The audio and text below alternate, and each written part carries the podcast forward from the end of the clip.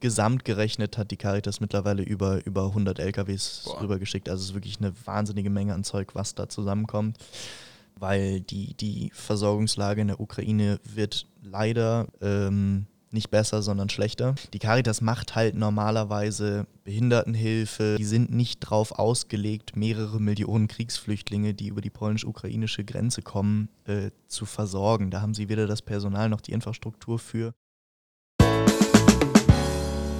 Sprechstunde. Ein Freistunde-Podcast. Servus und herzlich willkommen zur Sprechstunde. Heute mit Flo.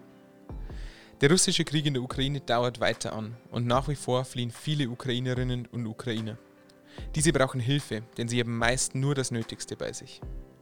Einer der zahlreichen Freiwilligen, der sich seit Beginn des Kriegs für diese geflüchteten Menschen engagiert, ist Lennart Winterscheid. Der 22-Jährige kommt ursprünglich aus Fürstenfeldbruck. Nun studiert er an der Technischen Hochschule Deckendorf Medientechnik. Im Zuge dessen macht er derzeit ein Praktikum bei uns in der Freistunde Redaktion. Ende März war Lennart selbst zehn Tage vor Ort in Polen, nahe der Grenze zur Ukraine. Was seine Aufgaben dort waren, wie die Stimmung unter den Freiwilligen war und was er aus seiner Erfahrung von dort mitnimmt, darüber sprechen wir jetzt in dieser Folge der Sprechstunde. Ja, Servus Lennart. Servus. Herzlich willkommen. Dankeschön.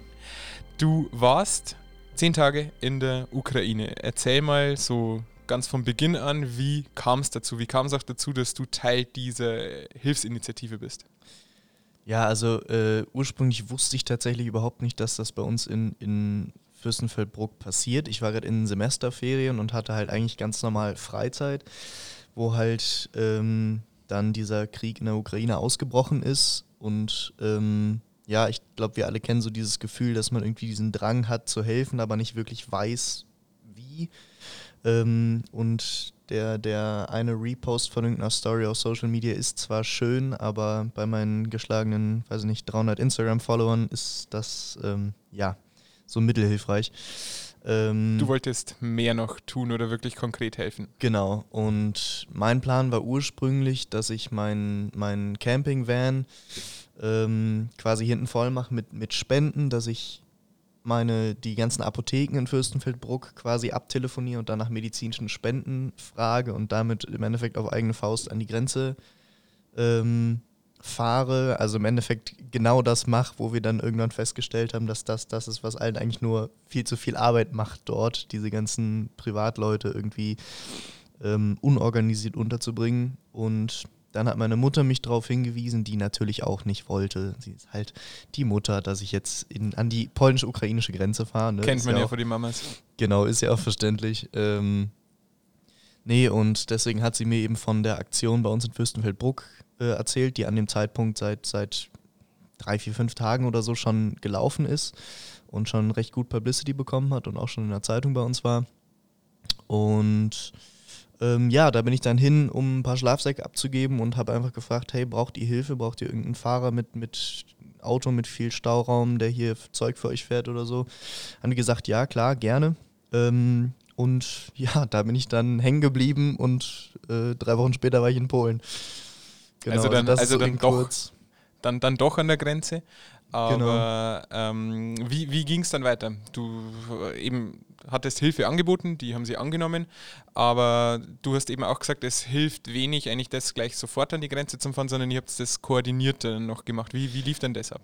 Ja, also das, das Problem daran ist halt immer, wenn einzelne Autos mit Spenden ohne Ladeliste oder sowas, ohne sich vorher zu informieren, was wird wirklich gebraucht, wo wird es gebraucht, ähm, einfach an die Grenze fahren und das irgendwo abladen. Das ist zwar, der Gedanke ist zwar schön, aber man kann eben deutlich effizienter helfen, wenn man es organisiert, wenn man es eben etwas größer macht, wenn man es sammelt und größere Konvois einfach äh, schickt. In anderen Worten, wenn sich mehrere Privatleute zusammenschließen, so wie es bei uns letztendlich der Fall ist, ähm, und das dann zusammen machen. Und das ist genau das, was, was bei uns anfangs eben passiert ist, dass wir die Spenden gesammelt haben. Wir haben zum, zum eben Spendenaufrufe gemacht, dass Leute uns das vorbeibringen. Ähm, haben eine genaue Liste geschrieben, was wird tatsächlich benötigt. Ähm, haben das dann gesammelt und eben versucht, so viel wie möglich, so schnell wie möglich dann rüberzufahren. Ähm, und das war dann eben nach, nach ein paar Tagen unter anderem auch mein Job dort, im Endeffekt das, das Lager zu, mit zu organisieren. Das ist halt eine dieser Aktionen, wenn du halt der Erste bist, der kommst und kommt und der, der Letzte bist, der geht. Ähm, da es alles Freiwillige sind und es nicht wirklich Leute gibt, die da Verantwortung tragen, wirst halt an einem gewissen Zeitpunkt äh, du dann gefragt und man, man arbeitet sich quasi automatisch da sehr schnell irgendwie äh, in der Struktur hoch und ist dann doch irgendwie derjenige, der, der Verantwortung tragen muss bis zu einem gewissen Punkt für so ein Lager. Ähm, und deswegen bin ich auch relativ schnell dann von einfach Zeug sortieren in die, in die Organisationsgruppe quasi gerutscht. Ähm, nicht durch irgendwelche besonderen Talente, sondern halt einfach, weil ich da war.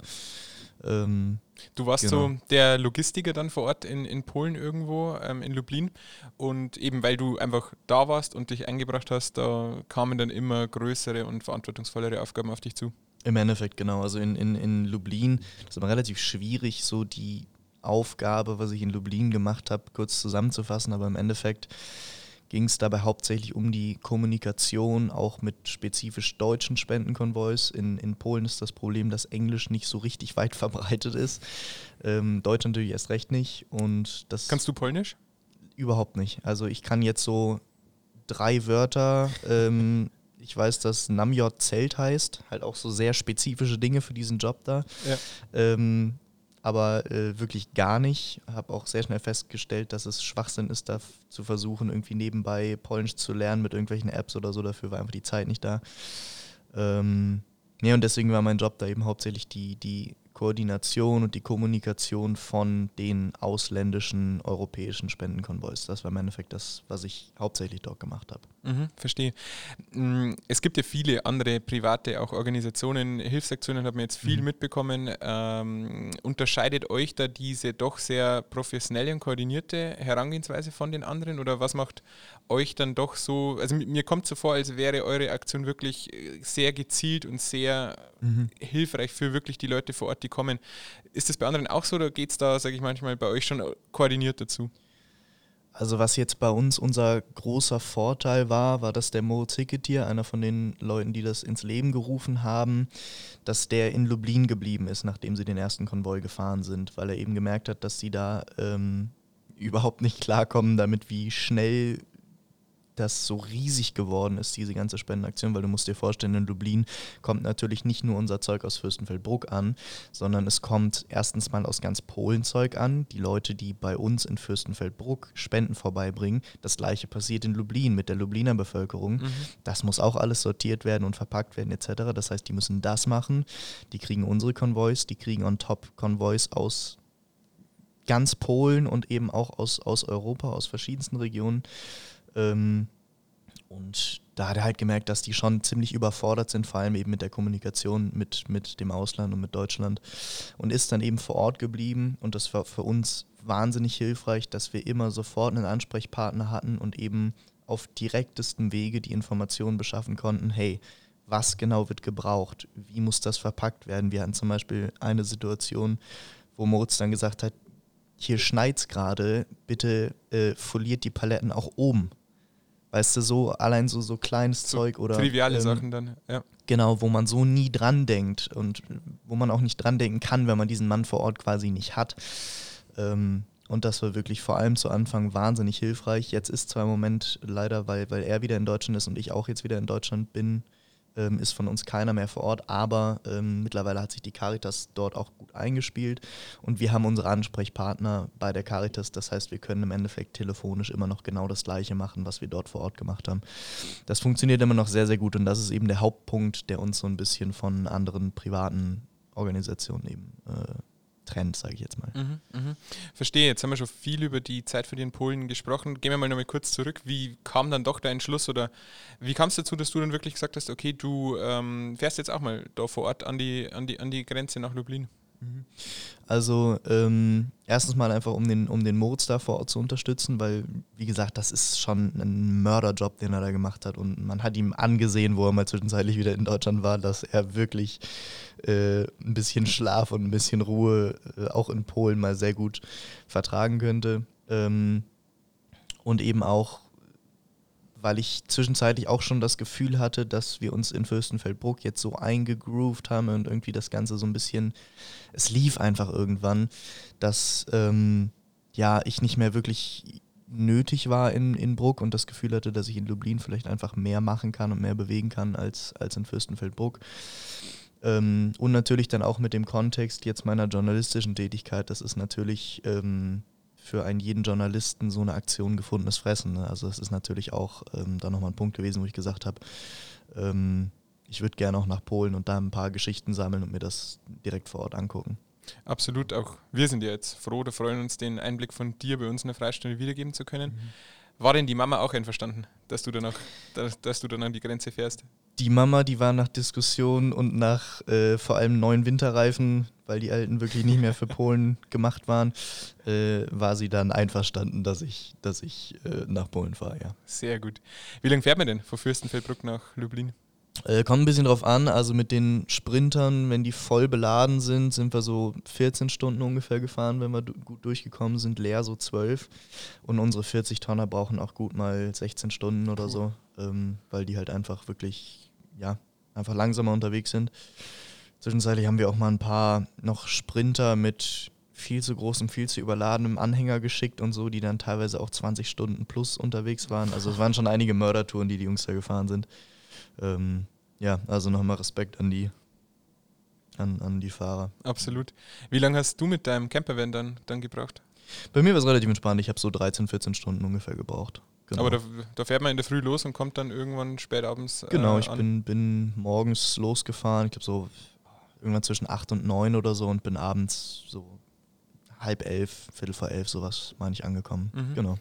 Wie muss man sich das vorstellen? Ähm, wie sieht es da vor Ort aus? Wie, wie bist du da angekommen? Wie war so der Empfang? Wie waren so die, die ersten Stunden oder dann äh, der erste Abend?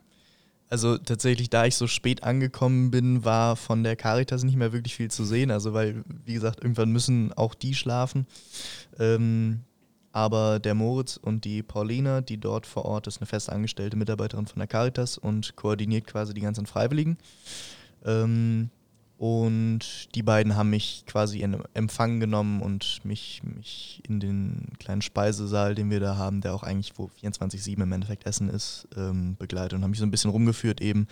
Ähm, aber so der erste Eindruck kam dann eigentlich erst am nächsten Morgen, wo wirklich auch Betrieb war, wo gearbeitet wurde.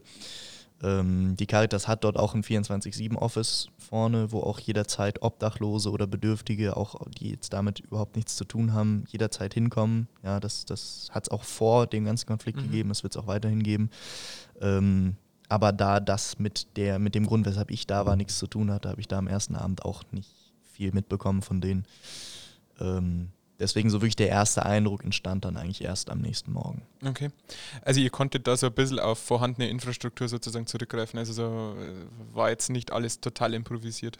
Nee, total. Also die Caritas hat da wirklich auch einen, einen geilen Job gemacht. Das klingt immer so, wenn man sagt, die waren total überfordert etc., ähm, dass sie sich da zur Ruhe setzen und keine Ahnung von dem haben, was sie machen. Das ist natürlich überhaupt nicht so. Also die Caritas macht halt normalerweise Behindertenhilfe, so Zeug. Ja, genau das gleiche, was die Caritas bei uns hier auch macht und, und eben Obdachlosenhilfe, die sind nicht darauf ausgelegt, mehrere Millionen Kriegsflüchtlinge, die über die polnisch-ukrainische Grenze kommen, äh, zu versorgen. Da haben sie weder das Personal noch die Infrastruktur für, aber es ist eben irgendwas da. Also man, man muss nicht das Ganze von Null aufbauen, sondern die wissen, wie man Menschen helft, hilft. Ähm, das ist so Zeug, da, da kommen die mit klar, nur diese unfassbare Menge und Größe an Hilfe, die jetzt da eben nötig ist das war eben was, ähm, wo man aufbauen musste, aber die Infrastruktur war auf jeden Fall mhm. schon grundsätzlich da. Ja, verständlich. Also für solche Massen einfach dann an Geflüchteten, da glaube ich, ist kaum jemand äh, irgendwo vorbereitet. Nee. Wie war dann so dein, dein erster Morgen? Du hast gesagt, so am, äh, nach der Nacht, am nächsten Morgen, da war so, also da ging es los, da waren Leute da, da, da ging die Arbeit auch los. Wie, wie war da so dein erster Eindruck oder was waren so deine Tätigkeiten am ersten Tag? Also am ersten Tag habe ich im Endeffekt, weil es mir wichtig war, dort auch den gesamten Prozess kennenzulernen und eben nicht nur meine äh, Bürotelefontätigkeit quasi zu machen mit den, mit den Konvois, ähm, habe ich tatsächlich erstmal wie in Bruck auch einfach angefangen zu sortieren und habe angefangen, äh, Kartons zu falten und ähm, habe mich dem Kram gewidmet. Ich finde es irgendwie wichtig, dass man auch ähm, so die, die Day-to-Day-Prozesse da irgendwie versteht. Ähm, und ich weiß, was passiert mit einem Konvoi, den ich den da hinstelle. Ähm, genau, deswegen war das eigentlich so am ersten Vormittag vor allem das, was ich hauptsächlich gemacht habe. Und dann eben, Moritz hat mich dann langsam rumgeführt, nochmal so allen Leuten vorgestellt, die da relevant sind für mich. Und ähm, ja, mich im Endeffekt dann eingewiesen, wie der, der Konvoi-Teil aus Lubliner Perspektive passiert. Genau, und dann ähm, bin ich langsam eben dazu übergegangen. Okay. Wie kann man sich das da vorstellen? Wie viele Freiwillige sind da vor Ort? Wo kommen die her? Ähm, erzähl doch mal ein bisschen. Mhm. Also die, die Freiwilligen, die kommen eigentlich alle aus Lublin. Ähm, Lublin ist wirklich eine, also ist eine 350.000 Einwohnerstadt, also das ist, kannst du jetzt nicht vergleichen mit Fürstenfeldbruck. Ähm, und sind eben auch alle Freiwillige, die, die dem Aufruf von der Caritas gefolgt sind, viele auch irgendwie über Freunde oder so da. Ähm, von der Menge her würde ich sagen, immer so 20, 30 Leute ungefähr auf, mhm. auf dem eigentlichen Platz von der Caritas und im Lager, eben am Sortieren, am Palettenpacken. Ähm, zwischenzeitlich waren nochmal Schulklassen und sowas da. Das ist auch was, was wir in Fürstenfeldbruck schon gemacht haben. Ähm, was halt immer super ist, weil man mit, mit einer größeren Menge äh, an Leuten einfach sehr schnell Aufgaben machen kann und, und mal einen Stapel sortiert kriegt, der da seit einer Woche schon rumsteht. Ja. Ähm, sowas war auch öfter. Genau, also ich, ich würde sagen maximal so 50 Freiwillige, die mal gleichzeitig da waren. Aber da geht dann schon ordentlich was. Auf jeden Fall. Also ähm, mehr Leute wäre auch einfach unpraktisch, weil dieses Caritas-Gelände wirklich nicht groß ist, weil es ist halt ein Vorplatz zwischen zwei Gebäuden und ähm, wenn du da jetzt 100 Leute zum Helfen hinstellst, steht die Hälfte nur im Weg. Ähm, aber da geht schon auf jeden Fall was voran, wenn, wenn viele Leute da sind. Ihr wart so um die 50 Helfer, wie du gesagt hast. Wie lief denn da so alles Lebensnotwendige ab? Also sprich Essen und Schlafen und sowas? Mhm. Also äh, was Essen angeht, hat die Caritas, äh, haben quasi ihren eigenen Speisesaal, auch mit Küche und allem, wo sich wirklich 24-7 gekümmert wird. Also da kriegst du, kriegst du immer zu essen, auch wirklich gutes Essen. Zwar sehr deftig und sehr fleischlastig. Also ich kann äh, Polen kulinarisch leider nicht empfehlen für äh, Vegetarier, die groß auf ihre Figur achten.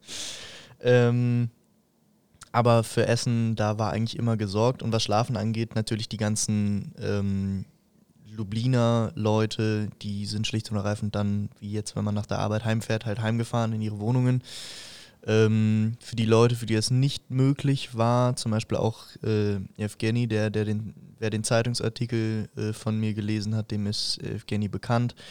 Ähm, ein Ukrainer, der eben auch dort quasi äh, Tag und Nacht gearbeitet hat, der hat zum Beispiel bei der Caritas selber geschlafen. Also die Caritas hat Zimmer ähm, in denen auch ich eine Zeit verbracht habe. Ursprünglich war mein Plan, im, in meinem Auto zu schlafen, was ich auch äh, eine Nacht am Anfang gemacht habe. Weil du ein Campervan hast, das glaube ich, genau. muss man dazu sagen. Also es ist kein kleine Mini, Mini, äh, ein kleines Mini-Auto, wo du irgendwo quer dann dich nur rein äh, räkeln kannst, sondern also das genau, es ist, ist ein Campingvan, wo ich einfach eine Matratze unter der Decke habe und die, die lege ich halt auf den Boden und dann habe ich quasi ein Doppelbett. Ähm, ist natürlich bei minus 10 Grad im polnischen Frühling äh, nicht das angenehmste der Welt. Ähm, deswegen hat dann auch, wo ich das einem von den Freiwilligen, Josef war sein Name, äh, das dann erzählt, aber am nächsten Morgen war er total entrüstet und meinte, wie kannst du nur bei polnischen Frühlingstemperaturen in deinem Auto pennen und hat mir dann prompt über seinen, in Anführungsstrichen, Vermieter, über den Christoph, der ihn seit neun Monaten for free im Endeffekt bei sich, bei sich wohnen lässt, ein Zimmer klar gemacht.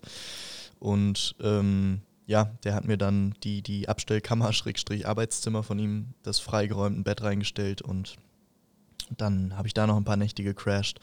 Und wie gesagt, ich war bei der Caritas, ich war dann am Ende noch in einem Hotel und so, also ich hatte, glaube ich, äh, äh, so ungefähr zwei, keine zwei Nächte im, im selben Zimmer geschlafen, aber ähm, Kommt auf zehn Tage dann auch ganz schön was, was zusammen, aber war mhm. nebensächlich, weil viel Schlaf wirst vermutlich nicht bekommen haben, oder? Leider nein. Also ich habe in, in diesen äh, Zimmern nicht viel Zeit verbracht, tatsächlich. Also ähm, das ist ein bisschen kurz gekommen. Ähm, aber mei, man überlebt es auch mit ein bisschen weniger Schlaf. Auf jeden Fall, ja. Wann ging es so immer los, der Tag? Also von, von äh, Startzeit bis, bis Endzeit, es ging gleich in der Früh vermutlich los? Ja, also das Caritas-Gelände ist eigentlich so ab 6.30 Uhr, 7 Uhr ist da Action. Und ähm, ja, Licht ausgemacht wird halt dann, wenn der letzte Konvoi weg ist. Das kann sein. Teilweise gab es Tage, wo es ab, ab 6 Uhr schon recht ruhig geworden ist. Ähm, dann gibt es aber auch Tage, wo halt dann um halb zwölf Uhr nachts noch ein Konvoi mhm. kommt und ähm, zu dem Zeitpunkt ist man dann ganz oft auch alleine oder noch zu zweit oder zu dritt. Ähm, weil halt die, weil halt die ganzen Freiwilligen schon zu Hause sind im Feierabend quasi. Ähm, aber gemacht werden muss es halt irgendwie. Ne? Ja. Also, dass es, wann der Tag aufhört, immer sehr ähm, flexibel leider. Wie ist so die Stimmung da vor Ort gewesen? War man irgendwo bedrückt, einfach weil man sich denkt, das sind jetzt Güter, Waren, einfach die, die Geflüchtete, da, die vor, vor Krieg und, und Terror fliehen bekommen? Oder war irgendwo auch dann Solidarität spürbar, weil ihr einfach merkt, ihr tut da was Gutes zusammen und, und helft? Also die Stimmung ist da deutlich mehr positiv, als sie negativ ist. Natürlich ist dir jederzeit bewusst, wofür man das macht. Ja, das, das ist klar, das liegt so ein bisschen über allem. Ähm, aber eben vor allem diese Solidarität ist sehr, sehr spürbar, auch, auch unter den Leuten, wie das auch verbindet, auch vor allem international. Also dadurch, dass wir ja Leute aus verschiedensten Ländern da hatten, ähm, aber wir eben alle verbunden waren durch diese Solidarität, dass wir gerade den, denselben Leuten helfen, hat das wunderbar funktioniert. Ähm, und was mich auch überrascht hat, wir haben tatsächlich von den eigentlichen Nachrichten aus der Ukraine da überraschend wenig mitbekommen. Also ich habe schon jeden Morgen, jeden Abend ähm, mir die Live-Ticker angeschaut, aber das war es dann eigentlich auch. Also auch so unter den Freiwilligen hat sich nicht viel rumgesprochen, weil es gab so diese stille Zustimmung. Wir wollen uns darauf konzentrieren, zu helfen und wollen uns so ein bisschen distanzieren von diesen Nachrichten, die uns Mhm. einfach eventuell unproduktiver machen oder ähm, uns einfach ablenken von der Arbeit, die wir machen. Deswegen wurde tatsächlich von, von den eigentlichen Nachrichten aus der Ukraine, hat sich da gar nicht so viel rumgesprochen, hat man da gar nicht so viel mitbekommen von. Okay, okay. Habt ihr irgendwo da, war da geregelter Tag irgendwo da oder war da über die, diese zehn Tage, wo du auch vor Ort warst, war da einfach da, wo Hilfe gebraucht wurde, da warst du, da waren die Helfer vor Ort? Also der Tagesablauf ist schon irgendwie immer gleich. Es sind immer dieselben Aufgaben, die anfallen. Also die, die Spenden, die unsortiert reinkommen, müssen sortiert werden. Ähm, es muss auf Paletten gepackt werden, es muss eingewickelt werden, es muss wieder beladen werden im nächsten LKW etc. etc. Das sind die Aufgaben, die sind eigentlich immer gleich und da hast du dann eigentlich auch immer die, die gleichen Leute, die das koordinieren und die das machen. Das bietet sich einfach an. Ähm, aber du musst da schon sehr spontan sein. Also ähm, viele von den Konvois kommen leider auch komplett an, unangekündigt. Die sind dann einfach da ähm, und ja, müssen natürlich trotzdem dann entladen werden und Mhm. man muss trotzdem mit denen irgendwas machen. Ähm, also du weißt am Morgen nie wirklich, was passiert heute tagsüber, aber so diese Grundaufgaben, die passieren einfach jeden Tag. Was sind da für Waren da? Also was habt ihr vor allen Dingen sortiert oder was ist, was wird eben am dringendsten ähm, gebraucht? Ja, also ähm, die Priorität Nummer eins sind auf jeden Fall Lebensmittel und Medizin. Ähm, einfach eben wirklich die Dinge, die essentiell sind, dass die da sind. Ohne die ist es einfach schwierig. Ähm, und dann so die Prio zwei sind, sind Hygieneartikel. Dinge, die auch wichtig sind, aber man, man kommt jetzt auch mal eine Woche ohne Zähneputzen klar, so ungefähr. ähm, also es sind wirklich Essen und Medizin sind die beiden ähm, wichtigsten Güter, sowohl in Fürstenfeldbruck als auch in Lublin ist das das, worauf am meisten geachtet wird. Und mittlerweile ist tatsächlich Essen nochmal fast eine höhere Priorität als Medizin, ähm, weil sich da tatsächlich auch die Apothekenverbände und, und die größeren Hilfsorganisationen ähm, machen da im Moment einen relativ guten Job, was, was die medizinische Versorgung in der Ukraine angeht. Ähm, natürlich kann auch das mehr sein und kann auch das besser sein, aber ich glaube, das ist was, das wird man immer haben. Ähm, Im Moment ist tatsächlich das größte Problem die, die Lebensmittelversorgung Mhm. der Leute. Okay. Und gibt es dann da eben vor Ort, blöd gesagt, Banane zu Banane, Apfel zu Apfel, Brot zu Brot sortiert und Schmerztablette zu Schmerztablette? Genau, so ungefähr im Endeffekt. Ähm, also Medizin wird halt sortiert in, in quasi Tabletten und in Verbandszeug. Das sind so Mhm. die, die zwei Hauptkategorien, sage ich jetzt mal. Und dann natürlich Sonderzeug, wenn wir Infusionslösungen bekommen haben oder, oder Operationsgesteck, sowas. Ähm, das war eigen. Und bei, bei Essen haben wir halt hauptsächlich unterschieden, so die, die, den Süßkram, sage ich Mhm. jetzt mal, das war normalerweise immer ein Karton sozusagen. die ganzen Konserven waren ihre eigene Sache. Konserven sind dann natürlich am wertvollsten. Das Ja. ganze Zeug, was du einfach aufreißen und essen kannst und was sich halt Nicht Ewigkeiten ist, hält, Ja. genau, was, was, was, wo auch die Dose mal nass werden kann. Und wenn der Karton nass wird, dann ist das ja bei Dosenfraß wirklich egal. Wurscht, ja. Aber wenn da jetzt halt irgendwie Brot drin ist oder sowas, dann ist das halt doof. Ähm, Genau, das ist so ein bisschen der eigene Karton. Und dann zum Beispiel was, was wir in Fürstenfeldbruck gemacht haben, was auch immer super ankommt, ist, dass wir quasi Brotbackkartons gepackt haben. Also wir haben quasi in richtigen Mengenverhältnis haben wir eben Mehl, Öl, ähm, Hefe und Salz in einen Karton quasi schon gepackt. Ähm, der dann auch seine eigene Kategorie quasi ist. Das heißt, da musst du dann einfach nur den Karton aufreißen und hast direkt alles da zum Brotbacken. Mhm. Du brauchst nur Wasser und ähm, kannst dich so ein bisschen um deine, deine Grundversorgung kümmern. Genau, also das ist so grob, wie das sortiert wird und was so frische Nahrungsmittel angeht, da sind wir sehr vorsichtig. Ähm, in Lublin noch weniger, da wird das noch öfter gemacht, weil natürlich die, der Zeitrahmen mhm. kürzer ist von es wird bei, in, in Lublin losgeschickt und kommt in der Ukraine an. Ähm, da macht man sowas eher oder wenn es zum Grenzzelt von der Caritas geschickt wird, da kommt auch frisches Zeug hin. Aber ansonsten sind wir bei dem verderblichen Zeug natürlich deutlich vorsichtiger ähm, und schicken das eher weniger als ja. so Konservenzeug, Mehl etc. Ja, ja, verständlich. Ihr seid also da in Lublin sozusagen ein großes Warenumschlagslager Mhm. Da kommt irgendwie, da kommen, da kommen viele Güter dann eben aus Deutschland an und von da geht es dann weiter in die Ukraine, an die ukrainische Grenze. So kann man sich das vorstellen, oder? Genau, im Endeffekt. Also es hat auch während meiner Zeit dort in Lublin, ähm, haben die ein neues Lager angemietet, dass sie eben nicht mehr auf diesen Kackvorplatz angewiesen sind, der wirklich beschissen ist dafür. Also es funktioniert einfach nicht gut. Und haben wirklich ein richtiges Warenlager ähm, äh, ja, angemietet. Und das ist, wie du sagst, wirklich ein Warenumschlagplatz. Also es kommen LKWs rein, der Kram wird, wird, wird sortiert und wenn es natürlich fertige Paletten sind, dann umso besser. Dann werden die direkt wieder zu den, zu den Abfahrtdocks gestellt. Und die ukrainischen LKWs kommen, werden beladen und nehmen es direkt mit. Okay. Ähm, kann man irgendwie mal so ja, irgendwelche Zahlen nennen, wie viele LKWs kommen da an und nehmen dann oder nehmen dann eben auch wieder mit zur Ukraine oder ist, war das jeden Tag unterschiedlich? Ähm, also natürlich ist da eine gewisse Dynamik drin, aber ähm, die Caritas hat mir jetzt vor einigen Tagen, die machen quasi, schicken immer ein wöchentliches Update, wie viel die Woche gefahren ist ähm, und haben jetzt quasi dann in der vorletzten Woche, ähm, meine ich, 39, 40 Tonner geschickt. Ähm, 40 Tonner musst du dann rechnen, die Dinger wiegen so 12 Tonnen selber nochmal, werden aber auch öfter mal überladen, weil wir fahren von Polen in die Ukraine, da juckt das niemanden, ja. äh, ob der jetzt 40 Tonnen wiegt oder 43 oder auch mal 45. Ähm, also da kommt schon wirklich ordentlich was zusammen und jetzt gesamt gerechnet hat die Caritas mittlerweile über, über 100 LKWs Boah. rübergeschickt. Also es ist wirklich eine wahnsinnige Menge an Zeug, was da zusammenkommt. Man muss aber eben auch sagen, es wird schlicht und ergreifend weniger. Also das ist gerade deren Hauptproblem ähm, weil die, die Versorgungslage in der Ukraine wird leider, wie man jetzt nach sechs Wochen plus vielleicht meinen könnte, ähm, nicht besser, sondern schlechter. Ähm, es gibt einfach auch in der Ukraine mehr und mehr Vertriebene. Also du musst überlegen, mit den jetzt knapp drei Millionen Flüchtlingen, die in, in Polen angekommen sind, auf die kommen halt nochmal das Doppelte oder Dreifache an Vertriebenen, die in der Ukraine quasi gerade noch sitzen. Und auch Hilfe ähm, brauchen. Ja. Und genauso versorgt werden müssen, ja. Und ähm, das werden immer mehr Leute, während die Spendenbereitschaft halt leider abnimmt. Und es ist eben auch nicht so, dass jetzt große Hilfsorganisationen oder ähm, tatsächlich auch Staaten das Ganze in die Hand nehmen. Das ist leider nicht der Fall.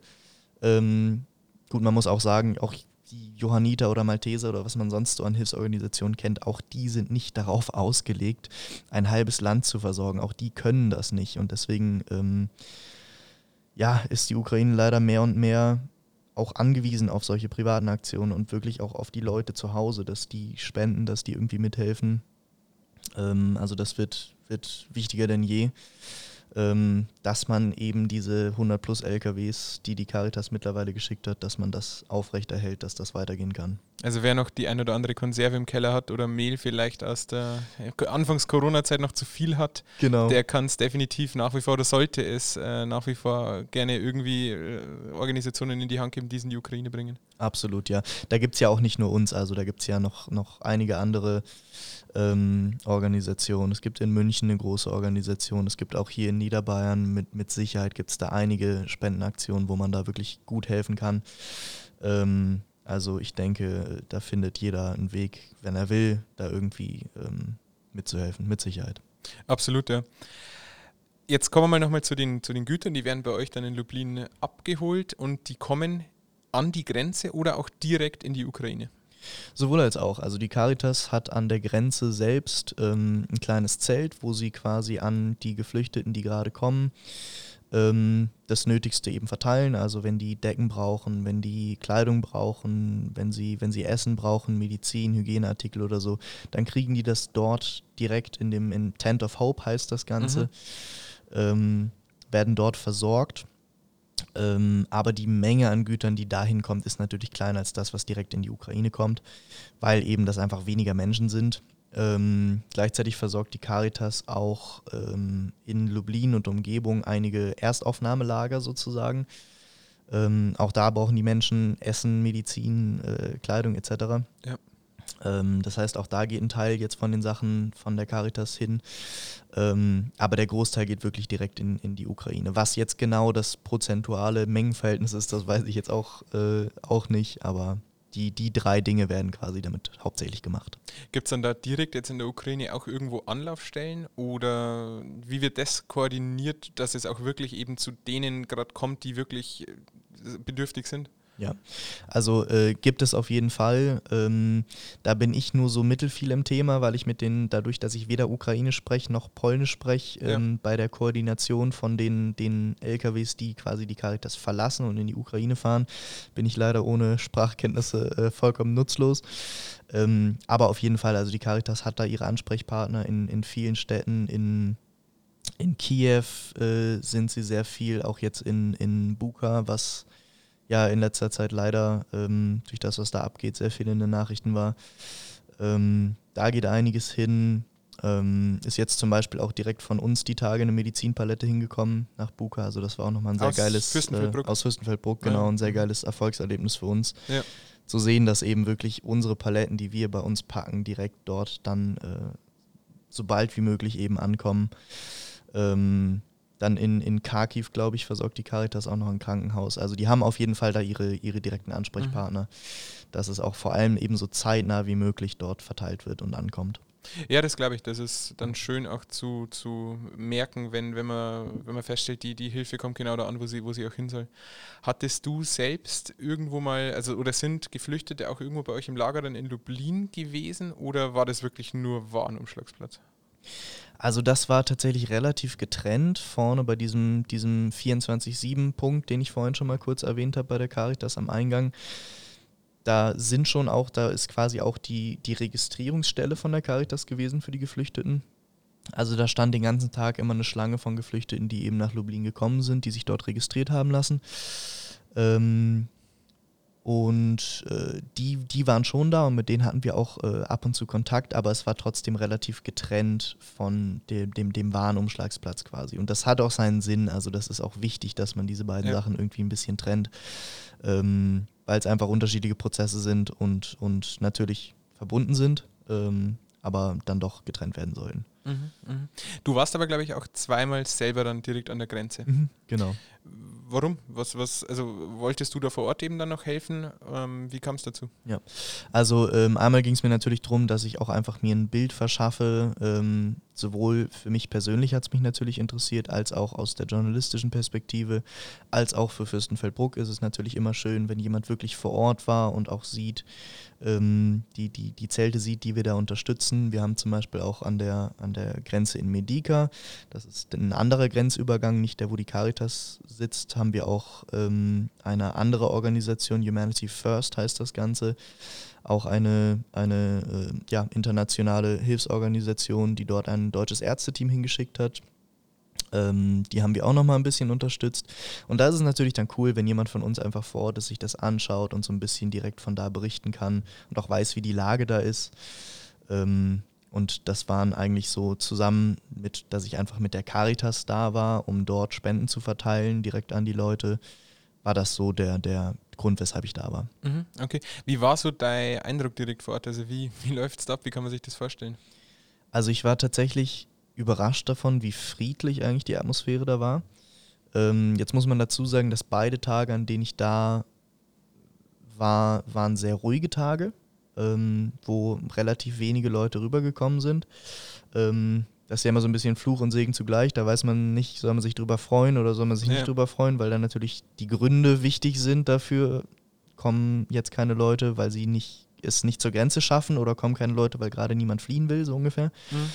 Ähm, deswegen ist das immer so ein bisschen bittersweet, aber die Atmosphäre war sehr, sehr entspannt eigentlich und sehr ruhig. Auch die, die Helfer vor Ort haben mir da super gefallen, weil da keiner Panik gemacht hat, keiner hat da ein Drama gemacht, sondern die haben wirklich sehr routiniert einfach ihren Job gemacht. Und es war eine, eine sehr angenehme Atmosphäre, ähm, denke ich, für die Geflüchteten da anzukommen. Und du hast auch wirklich den Leuten angesehen, wie unfassbar erleichtert die waren, dass sie jetzt eben dort ankommen und dass ihnen geholfen wird und sie, sie ähm, ja, ihnen einfach diese Last von den Schultern genommen wird, dass sie da permanent auf sich selbst angewiesen sind. Das, das glaube ich, das, Mhm. das kann man verstehen, ja. Jetzt bist du wieder da, zurück in Deutschland nach zehn Tagen. Wie fällt Mhm. so dein Fazit aus des Ganzen? Ja, also ich bin natürlich um, um jede Minute sehr froh, sowohl in Fürstenfeldbruck als auch in Lublin, die ich da verbracht habe. Ähm, ja, Fazit ist auch wieder so ein bisschen natürlich positiv, negativ. Ich freue mich sehr über die ganzen Leute, die ich kennengelernt habe, über die ganzen Freundschaften, die ich geschlossen habe. Ähm, Finde es natürlich sehr schade und tragisch, dass es sowas wie einen Krieg braucht. Ähm, dass solche ja eigentlich wunderbaren Sachen passieren und dass man diese Solidarität ähm, spürt unter den Leuten. Aber hauptsächlich wäre mein Fazit einfach, äh, dass ich noch kein Fazit ziehen will, so ungefähr, weil Mhm. die Sache halt noch lange nicht vorbei ist, schlicht und ergreifend. Ähm, ja, da sind wir halt immer so in diesem nach in dieser Nachrichtendynamik. Ja, das wird jetzt fürchte ich mit der Ukraine genauso sein, wie es jetzt mit Afghanistan war oder wie es mit jedem Konflikt ist Ja. dass das irgendwann die mediale Aufmerksamkeit so ein bisschen ausstirbt, die Hilfsbereitschaft ein bisschen ausstirbt, ähm, aber der Konflikt nicht ausstirbt deswegen. Mhm. Also ähm, bis dieser Krieg wirklich vorbei ist, muss das weitergemacht werden und muss das mit allen Mitteln irgendwie fortgeführt werden. Deswegen ist es jetzt erstmal schwierig, noch da jetzt ein großes Fazit zu ziehen, weil im Endeffekt ähm, hoffe ich, dass das so gut wie möglich und so lange wie möglich genauso weitergeht, wie es im Moment läuft und natürlich noch wächst und besser wird, weil auch, auch wir haben noch ganz viele Fehler, die wir ausmerzen können und sollten und Dinge, die wir besser machen können. Ähm, und das ist auf jeden Fall was, wo wir, wo wir dran sind und wo wir auch weiterhin dran sein müssen. Weil wie gesagt, dieser Konflikt ist halt leider noch lange nicht vorbei. Du bist auch so nach wie vor, wenn es deine Zeit zulässt, also vor allen Dingen am Wochenende, äh, immer noch in Fürstenfeldbruck und, und Genau. hilfst damit, sortierst da Sachen und bereitest Lieferungen vor. Genau, also wir, wir alle schauen im Endeffekt in Bruck, dass wir so viel von unserer Freizeit, wie wir irgendwie äh, opfern können, da, da reinstecken. Und wenn das halt bedeutet, dass man dann jedes Wochenende halt nach Bruck fährt und dann da ähm, noch seinen, seinen Feierabend sozusagen verbringt, dann, dann ist das halt so. Wie gesagt, das ist, ähm, finde ich persönlich, eine sehr erfüllende und sehr einfach wichtige Aufgabe, wo es mir dann auch nichts ausmacht, da meine, meine Wochenenden reinzustecken. Ähm, Weil es halt wirklich einfach mal was ist, wo man was bewegen kann. Auf jeden Fall. Ihr habt euch ja auch da gewissermaßen professionalisiert. Ich, es, glaube ich, ist ähm, eine Kleiderkammer auch entstanden aus den vielen Kleiderspenden, die nicht unbedingt direkt vor Ort gebraucht werden. Und bringt ihr da vor Ort auch Geflüchtete unter? Weil mittlerweile sind ja viele, viele Tausende, Zehntausende auch in Deutschland angekommen. Habt ihr da vor Ort auch mit, mit Ukrainerinnen und Ukrainern zu tun? Ja, total. Also die, die Kleiderkammer, die du angesprochen hast, ähm, da war halt das Ding, dass wir wahnsinnig viele Kleiderspenden bekommen haben und auch wirklich zwischenzeitlich Schwachsinnskleiderspenden. Also manche Leute denken, glaube ich, wirklich nicht mit. Wir haben, wir haben Bikinis bekommen und Stöckelschuhe und Krawatten und was weiß ich was. Was halt wirklich in der Ukraine im Frühjahr wahnsinnig sinnlos ist. Ja. Ähm, dann haben wir erst einen Spendenflohmarkt quasi daraus gemacht, der wahnsinnig gut funktioniert hat. Ähm, und haben jetzt daraus eine Kleiderkammer eingerichtet, wo eben die Geflüchteten, die jetzt schon in Fürstenfeldbruck sind, sich kostenlos alles an, an Kleidung ähm, holen können, was sie brauchen. Dass wir, dass die Kleidung nicht weggeschmissen wird, sondern sie trotz, wir sie trotzdem sinnvoll verwenden können. Vor allem jetzt auch, wo es Sommer wird und die, die Kleidung, die sie mitgenommen haben aus der Heimat, halt so langsam ähm, ein bisschen nutzlos ist, ist das da auch wichtig. Ähm, was Unterbringung angeht, das ist was, das machen wir nicht selber, aber wir verweisen eben sehr oft einfach Leute dahin. Das macht im Moment das Hotel Hasenheide in Fürstenfeldbruck, die sind da unser, unser Hauptansprechpartner. Ähm, und die machen im Moment auch einen super Job, da die Geflüchteten unterzubringen. Viel läuft auch privat. Also wir suchen auch teilweise wirklich zwischendrin Privatleuten Unterkünfte und suchen über unsere Facebook-Gruppe eben äh, Familien, hey, könnt ihr zwei, drei Ukrainer gerade bei euch äh, unterbringen? Wir hätten hier eine Familie, die irgendwie was sucht. Ähm, also sowas machen wir schon auch, aber ist natürlich schwierig, das Thema auch noch on top zu machen, ja. weil es halt auch nochmal ein riesen, riesen Thema ist und durch den ganzen Papierkram, der sich dabei nicht vermeiden lässt, muss das auch bis zu einem gewissen Punkt einfach die Stadt machen. Das, das, das können wir nicht komplett alleine machen. Das funktioniert einfach nicht, weil wir die Dokumente nicht ausstellen dürfen, die dafür benötigt werden. Ja, genau. verständlich auch. Ja, mhm. ja. Dann kann man es aber so zusammenfassen, die Ukraine braucht weiterhin un unsere Unterstützung. Definitiv. Vor allem in Bereichen äh, Lebensmittel. Also mhm. Kleiderschrank lieber erst oder lieber für den Flohmarkt ausräumen, aber nicht für die Ukraine, aber dafür mal schauen, was an Konserven, Mehl, Lebensmittel, die nicht verderblich sind, was da noch da ist. Und die werden dringend gebraucht. Ja, absolut. So kann man es, denke ich, ganz gut zusammenfassen. Sehr schön. Dann vielen Dank auch für deine, deine, dein Engagement. Ich glaube, das ist nicht selbstverständlich und sehr, sehr wertvoll. Und natürlich auch danke fürs Dabeisein im Podcast. Ja, danke dir für, für die Zeit. Freiwillige wie Lennart verdienen höchsten Respekt. Ihre Arbeit ist so wichtig, um die Geflüchteten aus der Ukraine zu unterstützen. Denn leider zeichnet sich kein Ende des Konflikts ab und so sind die Menschen weiter dringend auf diese wertvolle Unterstützung angewiesen. Das war die Sprechstunde mit Lennart über sein Engagement für die Geflüchteten aus der Ukraine. Wenn ihr Fragen habt oder mehr zur Freistunde wissen wollt, dann schaut einfach bei uns auf Instagram vorbei. Da heißen wir instafreistunde. Vielen Dank fürs Zuhören und bis zum nächsten Mal.